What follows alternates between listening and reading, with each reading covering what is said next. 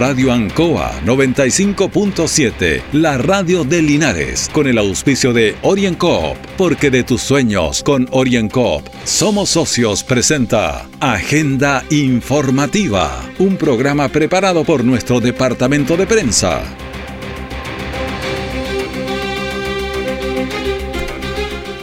Muy buenos días, usted ya está en la sintonía de Agenda Informativa de Radio Ancoa en este viernes 27 de mayo de 2022. Estamos con una temperatura de 6 grados en Linares, una humedad de 79%, el viento sopla con 5 kilómetros por hora y la presión 1020 milibares. De inmediato las informaciones de las últimas horas preparadas por nuestro departamento de prensa. Titulares para la presente edición. Estudiantes de turismo realizan circuito patrimonial en Linares. Proyecto Eje Januario Espinosa busca agilizar flujo vehicular del sector Nuevo Amanecer. La violencia en establecimientos educacionales se analiza en seminario de educación en Villa Alegre. El detalle de estas y otras informaciones en breve. Han sido tiempos difíciles, de incertidumbre, porque las ventas han bajado, hemos tenido miedo y preocupa no saber cuándo las cosas mejorarán. La pandemia nos ha afectado a todos. Me acerqué a Orincop buscando una solución y mi sorpresa fue enorme. Entendieron de inmediato mi situación y juntos buscamos la mejor alternativa para salir adelante con mi negocio. Reactiva tu negocio con Orienco. Solicita tu crédito microempresas de 14 millones en 48 o 60 cuotas con una tasa súper baja. Orienco Cooperativa de Ahorro y Crédito. Siempre en el lugar donde se produce la noticia están los equipos de prensa para que usted se informe primero. Agenda informativa. Y a continuación actualizamos lo que ocurre. Estamos en contacto con el diputado Jaime Naranjo. ¿Cómo está, diputado? Gusto de saludarlo. Igualmente, Raúl, un gusto saludarlo a usted como también a las personas que nos están escuchando. Estuvo en la actividad del eje Javier Espinosa en el día de ayer, lo, lo vimos ahí. Efectivamente, hicimos una, una alianza estratégica con el alcalde de Linares y también nos está apoyando ahí el concejal Marcos Ávila para hacer realidad un sueño de tantos años, Raúl. No puede ser que ya van a transcurrir casi 30 años y todavía no se pueda concretizar una salida digna para todo el sector no Amanecer. Ella ya viven casi 30.000 personas, es casi una comuna. Y sin embargo, usted conoce ahí, sabe perfectamente bien, la salida vial es pero muy mínima.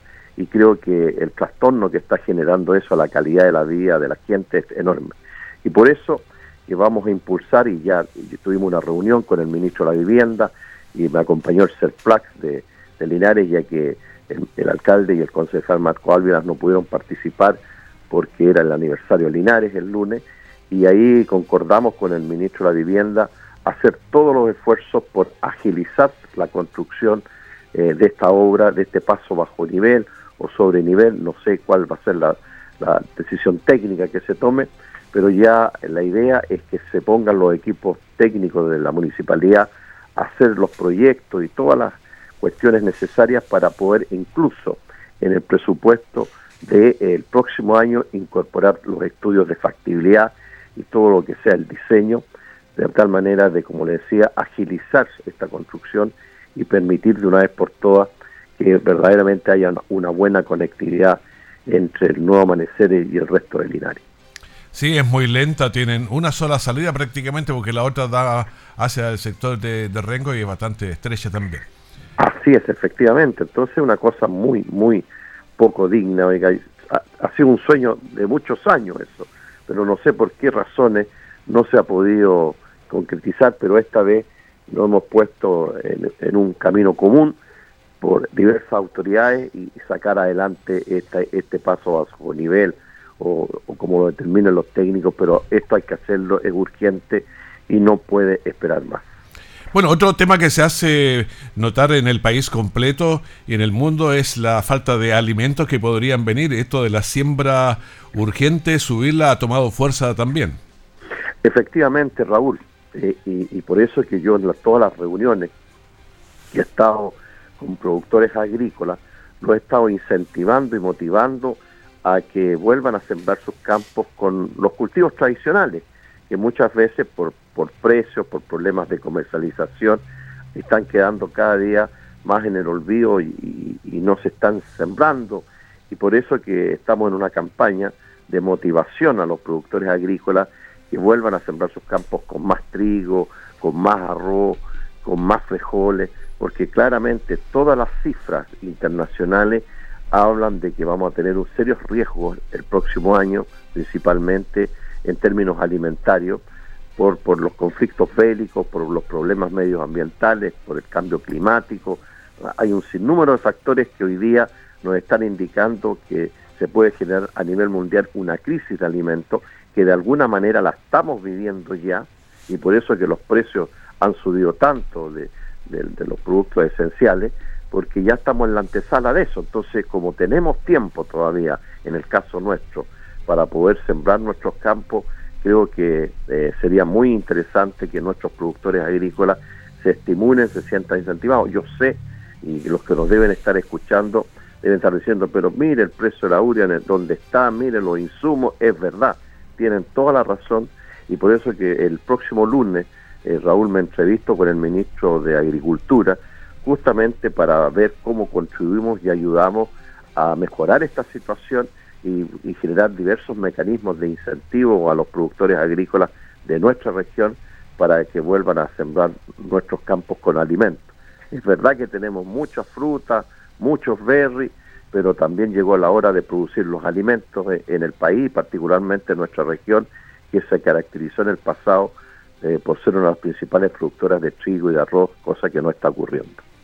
Sí, la otra vez no hace tanto decía un director de la FAO por ahí que muchos chilenos iban a tener problemas para parar la olla. Esa fue la expresión que él usó y uno dice, hay que tener cuidado entonces. Esperemos que no ocurra. Ojalá que no, hay que quebrarle la mano.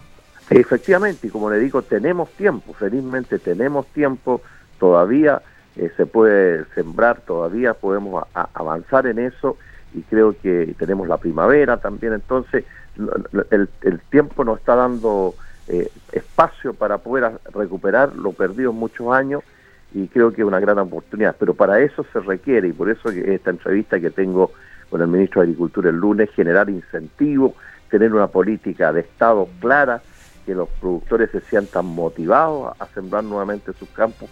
Es evidente que los, el próximo año los precios de alimentos van a estar buenos, porque no hay que ser experto para darse cuenta ante la escasez, se va a generar una fuerte demanda internacional que va a hacer que los precios suban bastante de los alimentos y por consiguiente, eh, decirlo de alguna manera, están garantizados buenos precios para la próxima temporada. Entonces ahí, ahí ya hay un incentivo para que los productores quieran sembrar nuevamente sus campos. Así que hacer todo lo posible para, para concretizar aquello y, y transformarlo en una realidad en los próximos meses. Bueno, esa es la idea. Hay otros problemas que son bastante inmediatos, como están los gastos básicos, la luz, el agua, el gas, la parafina. Bueno, en eso felizmente Raúl ya se han empezado a sentir algunas señales. La parafina, en el caso particular, ya comienza a bajar a más casi alrededor de 300 pesos el litro. Es una muy buena señal. En el caso de la benzina, creo que es bueno que la gente tenga claro, si no tuviéramos el mecanismo del MESCO que tenemos hoy en día, el precio de la benzina estaría casi en los dos mil pesos. Felizmente este subsidio que, entrega el Estado ha hecho y ha permitido que baje fuertemente el precio de la benzina en comparación a otros países en el campo internacional. Fíjese que el otro día estaba justamente conversando con el ministro de Hacienda y hay mucha gente que, que reclama, y a veces con razón, del impuesto específico, pero resulta que hoy día prácticamente el subsidio que está dando el Estado está casi siendo más alto que el impuesto específico que recauda el Estado. Es decir, miren lo que le voy a decir, mm. si hoy día elimináramos el impuesto específico y además elimináramos el subsidio que hoy día está entregando el Estado, la benzina estaría más cara. Estaría más cara lo que está.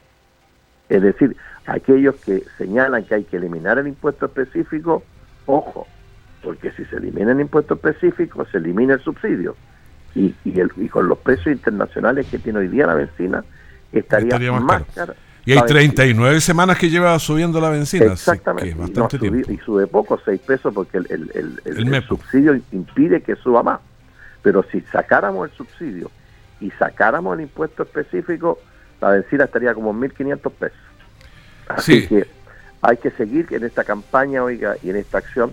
Vamos la próxima semana, ya me corresponde como presidente de la Comisión de Hacienda, ver el proyecto que dice relación con la electricidad y, con el gas, para ver cómo buscamos también mecanismos para que esos precios de esos rubros no se incrementen eh, como lo han estado haciendo este tiempo y poder establecer un mecanismo parecido al que hay con la benzina. El gas está carísimo. Está, estamos justamente abordando esa, esa materia, Raúl, porque creo que es tremendamente necesaria también. Y, y lo otro, que yo espero que así ocurra el próximo primero de junio, cuando el presidente hable a la Nación, yo sigo en mi campaña, usted sabe, de, esto de crear el bono de invierno o el IFE de invierno. ¿Y cómo le ha ido con eh, eso? Mire, eh, he agotado todas las instancias, oiga, he conversado con todos, con todos, ya no queda nadie con quien conversar. Y yo espero que el presidente el primero de junio comunique al país, oiga, porque yo estoy recorriendo las comunas, he estado en contacto con la gente y efectivamente usted, al igual que yo, sabe que en nuestra región las posibilidades de trabajo en estos meses de otoño e invierno son muy bajas, muy bajas. No es que la gente no quiera trabajar, no es que la gente ponga problemas para trabajar, no hay trabajo, porque la, actividad agrícola está en receso. Entonces, eh, todo, durante otoño e invierno siempre está en receso vegetativo la actividad agrícola. Entonces, no hay muchas fuentes de empleo, hay muchas mujeres jefas de hogar que quisieran salir a trabajar, no lo pueden hacer. Hay hombres jefes de hogar que también lo quisieran, no hay trabajo. Entonces, creo que es fundamental ir en auxilio y en apoyo de esa familia. Así que yo por lo menos voy a estar cateteando hasta el mismo 31 de mayo a la noche, oiga, al presidente, a los ministros. He hablado con el ministro de Hacienda esta semana, con los ministros del área social, con el presidente de la República. Mire, ya no, no, no, ya no sé a quién más acudir hacer ver la necesidad de esta ayuda, de este bono de invierno IFE de invierno. Así que voy a, hay que cruzar los dedos que el presidente cuando hable el primero de junio comunique entre las medidas que va a tomar, que una de ellas sea justamente. Esto es el próximo miércoles. ¿A qué hora va a ser ese, esa cuenta? Alrededor de las 11 de la mañana. ya, casi en mediodía. Es un congreso pleno que vamos a escuchar al presidente, como se escucha todos los años, ahora el primero de junio y no el 21 de mayo, como se hacía antiguamente, pero la ceremonia del combate naval de Quique pasaba a un segundo plano por escuchar al presidente de la República. Claro, o estaba muy apuradito para alcanzar a llegar. dignificar el 21 de mayo y que el presidente y todas las autoridades estuvieran preocupadas única y exclusivamente el primero de mayo y por eso que se fijó el primero de junio otra fecha distinta para que el presidente no ande apurado ni acelerado, sino que se dirija con calma y tranquilidad al país. Y una de las ideas del 21 de mayo era, bueno, además el mes del mar, eh, mirar un poquito para el mar en nuestra alimentación. Así es, efectivamente. Así que en eso estamos, Raúl.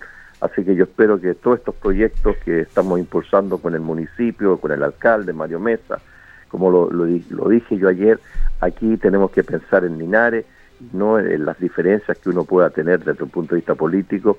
Eh, tanto el alcalde como el concejal Marco Ávila, todos queremos Linares, sentimos amor por Linares. Bueno, unámonos para sacar adelante obras que son fundamentales para el para la situación vial cada día que está más saturada en la ciudad de Linares y hay que hacer las inversiones.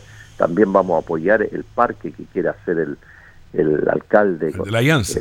En, Llanza me parece una estupenda idea, hay que apoyarlo. También me puso a disposición de él para hacer todos los contactos necesarios para que tengamos un área verde ahí eh, que embellezca Linares y todos los lugares que podamos hacer para mejorar Linares.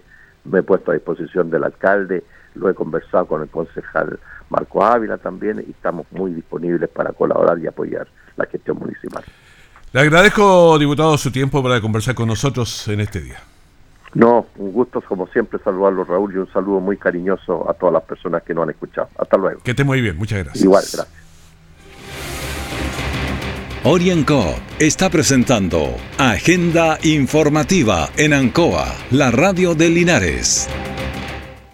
Han sido tiempos difíciles, de incertidumbre, porque las ventas han bajado, hemos tenido miedo y preocupa no saber cuándo las cosas mejorarán. La pandemia nos ha afectado a todos. Me acerqué a Oriencop buscando una solución y mi sorpresa fue enorme. Entendieron de inmediato mi situación y juntos buscamos la mejor alternativa para salir adelante con mi negocio. Reactiva tu negocio con Orienco. Solicita tu crédito microempresas de 14 millones en 48 o 60 cuotas con una tasa súper baja. Orienco, cooperativa de ahorro y crédito. Nuestra central de prensa está presentando Agenda Informativa en el 95.7 de Radio Ancoa. Los terceros y cuartos medios del Liceo Bicentenario Instituto Comercial realizaron un circuito por una ruta matrimonial para visitarlo y conocer los distintos edificios de Linares para que integren también a sus experiencias de vida. Vamos a escuchar a Margarita Valenzuela, directora del Museo de Arte y Artesanía de Linares. Día de los Patrimonios, la primera vez que se llama de esa forma, porque uno puede hablar del patrimonio cultural, material, inmaterial, tangible, intangible, y de acá también decir que nosotros tenemos un rico patrimonio local. es muy amplio todos los patrimonios y escuchamos también a Manuel Quevedo, que es el director de la Biblioteca Pública de Linares. Un recorrido bastante interesante, acompañando a los alumnos del turismo, de la carrera de turismo del Liceo Comercial. Ha sido un agrado compartir con ellos porque tienen un conocimiento cabal de lo que es el patrimonio cultural de nuestra ciudad. Vamos a escuchar también a Jenny Barahona, profesora del Liceo Bicentenario Instituto Comercial, que nos explica más. Hoy día junto a mis estudiantes de tercer y de cuarto medio de la especialidad, eh, trabajando conjuntamente a la Oficina de Turismo, eh, a quien damos las, gracias por considerarnos y visibilizar las actividades con nuestros estudiantes que hemos creado ¿cierto? en conjunto un circuito patrimonial de distintos edificios eh, históricos de nuestra ciudad. También vamos a escuchar al alcalde Mario Mesa, quien señala eh, la importancia de estas visitas patrimoniales. Estamos iniciando un, recorrido hoy que se extiende también mañana viernes, sábado y domingo 28 y 29 de mayo con ocasión del Día de los Patrimonios con la vinculación que tiene no solamente un patrimonio, muchos patrimonios con el territorio, con las comunidades. Bueno, conocer nuestros patrimonios enriquece nuestra fuerza interior y también aumenta el amor por nuestro rico territorio. Eh, Valesca Garrido es estudiante que nos cuenta su experiencia. Agradecida de haber podido tomar esta experiencia y de poder crecer como estudiante y dejar una marca aquí en Linares. También escuchamos a Camila Fernández del Instituto Nacional de la Juventud. Me encuentro muy feliz de haber podido participar en este maravilloso día que es el Día del Patrimonio Cultural, donde fuimos guiados por los alumnos del Liceo Comercial de la especialidad de turismo eh, por distintos puntos de nuestra ciudad, eh, haciendo recuerdo, haciendo mención de distintos hechos históricos. Claro, cada edificio, cada lugar tiene su historia, tiene su impronta y si uno la conoce cuando ve ese edificio adquiere una nueva dimensión, un nuevo sentido. Andy Lepe, que es de la Oficina de Turismo de Linares, nos dijo. Como oficina de turismo hemos trabajado conjuntamente al Liceo Bicentenario Instituto Comercial con la especialidad de turismo, quienes el día de hoy y durante el día de mañana, viernes 27 y sábado 28, estarán eh, realizando un guiado patrimonial urbano por distintos hitos eh, arquitectónicos importantes de nuestra ciudad. Michael Concha, un concejal de Linares, nos dijo recorrido nace en el 2019 en la Comisión de Cultura. No lo pudimos concretar por razones de la pandemia. Hoy día lo pudimos concretar con junto con el apoyo de la municipalidad y queremos instaurarlo para que la gente de Linares conozca lo que tiene. Hoy día hay mucha gente de Linares, adultos mayores, que no conocen edificios patrimoniales o van, los visitan y no saben la, riqueza que ahí se encuentra. Así que esperamos ir concretando este recorrido eh, de forma mensual en el Día de los Patrimonios, la invitación a toda la comunidad a sumarse, a disfrutar de los enormes recursos materiales e inmateriales que dan fuerza y enriquecen nuestra identidad. Orienco está presentando Agenda Informativa en Ancoa, la radio de Linares. Han sido tiempos difíciles, de incertidumbre, porque las ventas han bajado, hemos tenido miedo y preocupa no saber cuándo las cosas mejorarán. La pandemia nos ha afectado a todos. Me acerqué a Orincop buscando una solución y mi sorpresa fue enorme. Entendieron de inmediato mi situación y juntos buscamos la mejor alternativa para salir adelante con mi negocio. Reactiva tu negocio con Orienco. Solicita tu crédito microempresas de 14 millones en 48 o 60 cuotas con una tasa súper baja. Orienco, cooperativa de ahorro y crédito. Todo el acontecer noticioso del día llega a sus hogares con la veracidad y profesionalismo de nuestro departamento de prensa. Agenda informativa. El sector Nuevo Amanecer, con una alta densidad poblacional, tiene un lento flujo vehicular que mm, genera pérdidas de tiempo y también aumenta el estrés.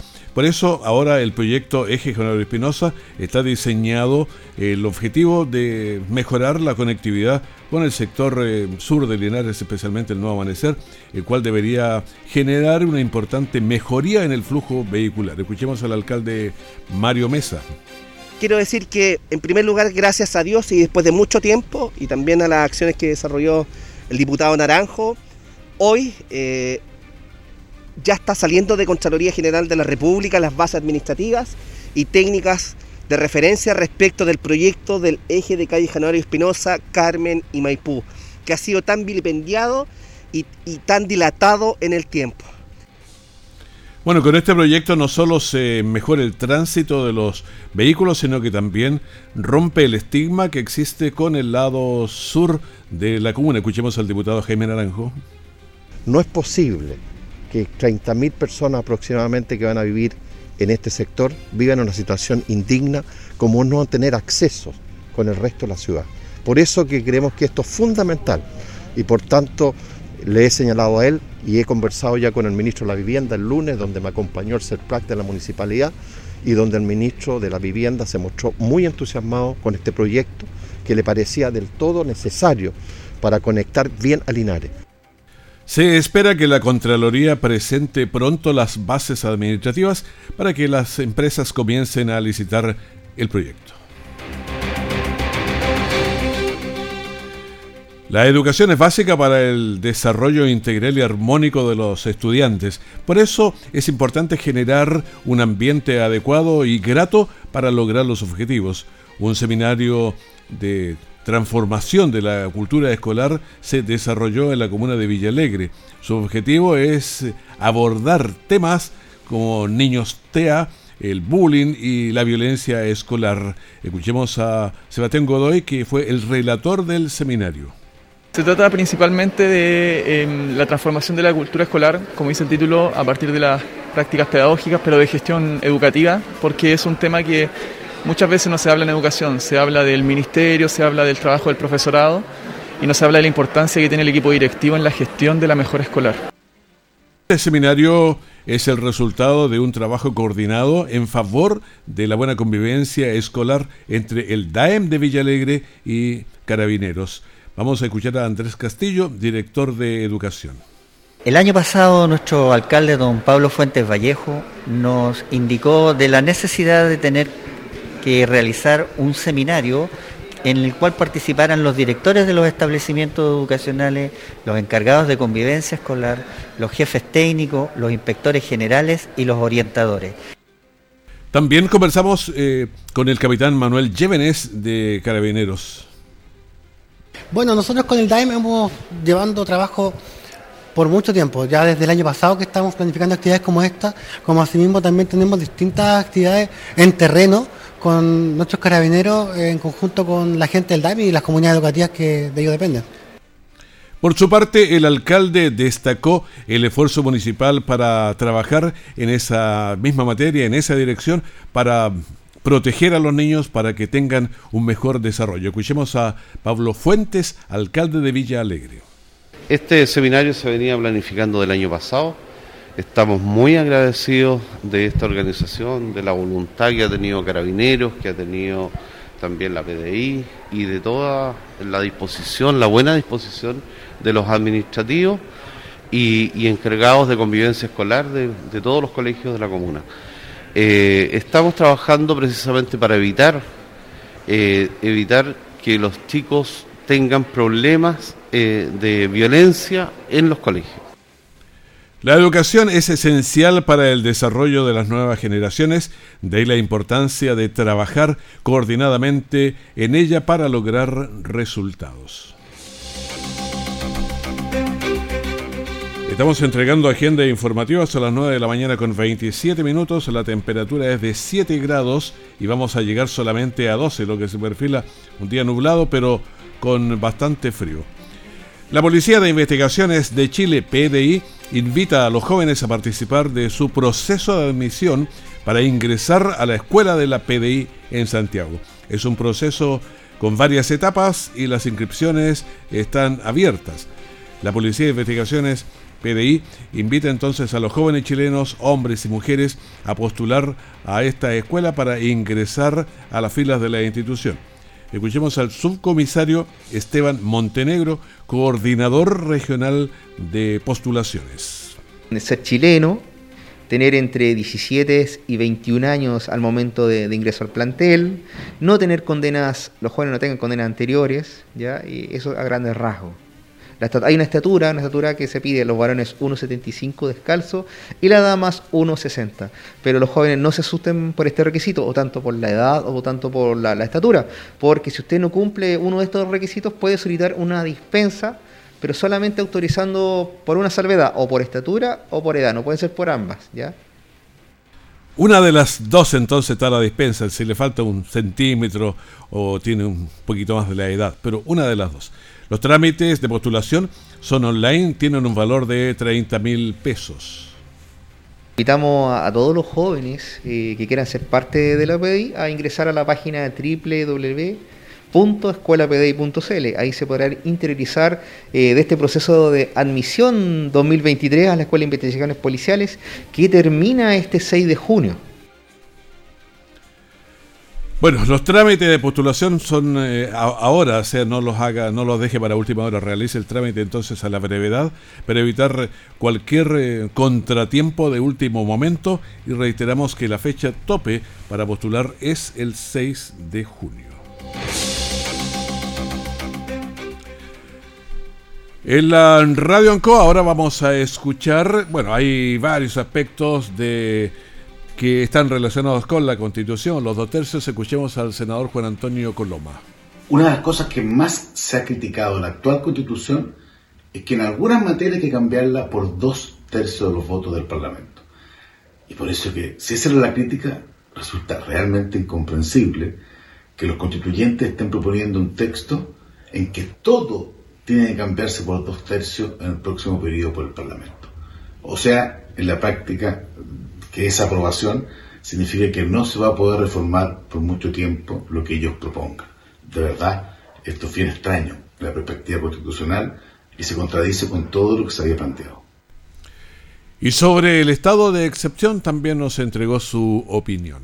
Si hay algo en que casi todos están de acuerdo es que los estados de excepción, que son excepcionales, son muy necesarios para que en determinadas circunstancias las Fuerzas Armadas puedan colaborar sea para enfrentar la violencia en el sur, sea para enfrentar los temas de inmigración en el norte. Y ese Estado es muy relevante, los gobiernos han debido usarlo. Por eso es tan increíble que los constituyentes estén proponiendo que en el, próximo texto constitucional no existan esos estados de excepción, como si no fueran a existir esos problemas. Si hay problemas en el sur, en el norte, ¿qué fórmula se busca para que todos los mecanismos puedan utilizarse para enfrentar esos desafíos, esto es lo que realmente cuesta mucho entender. Las opiniones sobre estos dos temas del senador Juan Antonio Coloma. Y el coronavirus que se nos sigue subiendo, último informe registra 7.550 casos nuevos, el total de activos está en 25.292, la positividad semanal está en 9.33 y los últimos, el último día 24 horas 10.46, los fallecidos 16, en total 57.851. Los pacientes en las UCI 133 y los conectados a ventilación mecánica invasiva 86. Veamos qué pasa muy cerca de nosotros. Linares tuvo 29 casos y estamos con una tasa de incidencia de 85.8, San Javier 47.5, Villa Alegre 157.4, Hierbas Buenas 30.7, Colbún 151.9, muy alto sí, Longaví 54.1, Retiro 56.3, Parral 28.3. La provincia de Linares tiene 71.5, sumándola todas con sus 224 casos. La mirada para Curicó 128, muy alto también, más alto de Tatalca con 175.2. Cauquenes afortunadamente está más bajo, está en 90.2, casi, casi como estamos nosotros, que estamos con 85.8. La región del Maule 113.9. Con esta información despedimos Agenda Informativa, el primer bloque de la gran mañana de la Radio Ancoa. Quédese con nosotros en cualquier minuto la información de último momento. Que esté muy bien, muchas gracias. Radio Ancoa 95.7, la radio de Linares, con el auspicio de OrienCoop, porque de tus sueños con OrienCoop somos socios, presentó Agenda Informativa, todo el acontecer noticioso del momento preparado por nuestro departamento de prensa. Radio Ancoa, por la necesidad de estar bien informado.